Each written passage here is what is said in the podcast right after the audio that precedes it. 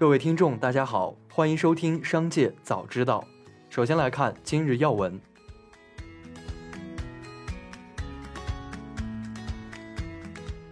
阿里巴巴十八日表示，董事会已批准探索菜鸟智能物流集团的 IPO 进程，并执行盒马鲜生 IPO。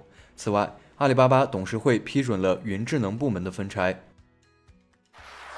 五月十八日，国家金融监督管理总局在北京金融街十五号正式揭牌，这意味着运行了五年的银保监会正式退出历史舞台。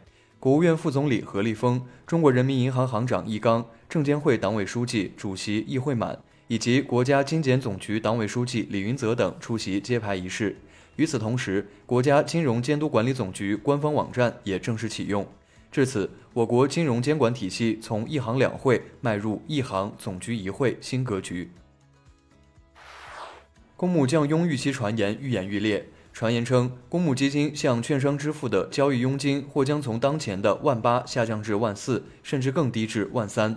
对此，记者多方核实了解到，结合市场与监管要求，下调交易费用在预期之中，相关调研也有进行，但下调比例还不清楚。多数说法是下调至万四水平，不过当前没有落地时间表。如果下调交易费用，对券商研究所收入会产生比较大的影响。对于基民而言，交易佣金是从基金资产中扣除的，所以降费对基金净值有些帮助。一位业内人士表示。一起来关注企业动态。近日有消息称，大众汽车与华为就在中国汽车中使用华为软件一事举行了会谈。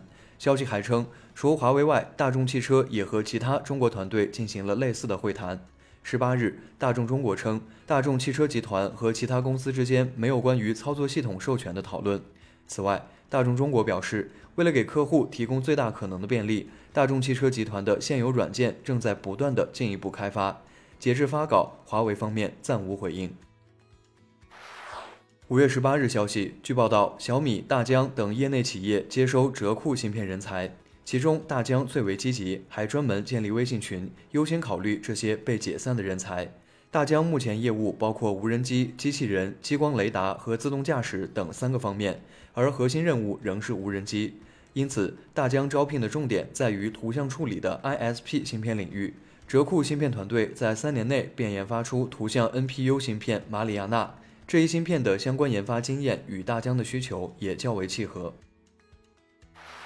五月十八日，在第七届世界智能大会上，科大讯飞董事长刘庆峰表示，认知大模型已经成为通用人工智能的曙光。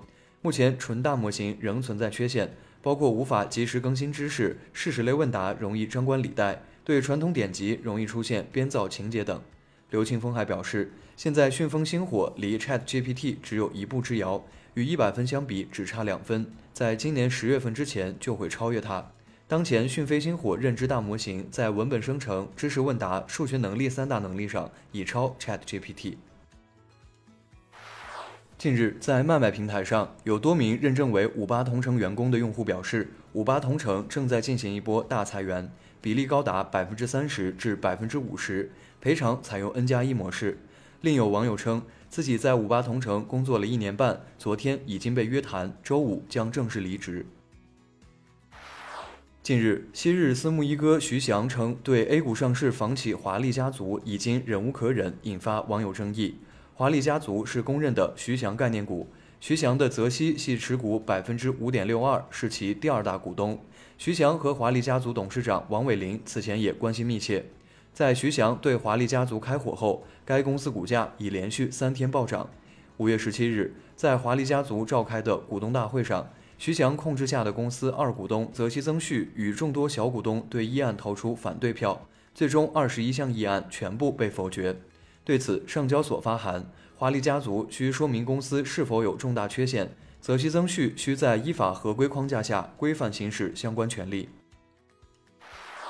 下面来关注产业发展动态。五月十八日，上交所相关负责人表示，我们已收到先正达集团提交的撤回在科创板首发上市的申请，并已按照规则完成相关流程。我们关注到，企业表示将转申报沪市主板的相关信息。全面实行注册制以来，多层次资本市场体系进一步健全，板块定位更加清晰。我们充分尊重企业对上市板块的自主选择。支持大型农业科技企业上市。先正达集团提交沪市主板上市申请后，我们将基于前期审核工作，推进相关工作平稳有序进行。效果文化风波正在波及其他脱口秀公司。目前，效果脱口秀小程序上已无法搜索到任何城市、任何日期的演出门票。单立人喜剧的小程序上的日历中也没有了近期可以报名的线下活动。十八日，猫头鹰喜剧的客服则表示，目前上海的演出是正常的，北京的已经暂停。据多家美国媒体报道，美国的蒙大拿州政府于北京时间今天凌晨宣布，该州将全面封杀由中国科技公司字节跳动开发的热门短视频社交平台 TikTok，违反者会被重罚。这也令蒙大拿州成为了全美第一个全面封杀 TikTok 的州。违者不仅将被按照违反该法律的次数，以每次一万美元的金额进行处罚，还将被按照违规的天数，处以每天一万美元的处罚。换算成人民币约为七万元。最后来把目光转向国际方面。据报道，微软 CEO 萨蒂亚·纳德拉在接受采访时表示，有人宣称 OpenAI 受微软控制，这种说法实际上并不正确。四月份，特斯拉、推特、SpaceX 掌门人埃隆·马斯克曾公开表示，如果微软没有直接控制 OpenAI，他应该也拥有很强的发言权。马斯克对于 AI 的发展持批评态度。他曾与二十七万多人发表公开信，要求 AI 实验室暂停 AI 开发。纳德拉说：“我对马斯克以及他做的一切抱有敬意，但他说的话实际上并不正确。OpenAI 的使命是由一个非盈利董事会控制的，我们拥有非控制性股权，在里面有很好的商业合作。”以上就是本次节目的全部内容，感谢您的收听，我们明天再会。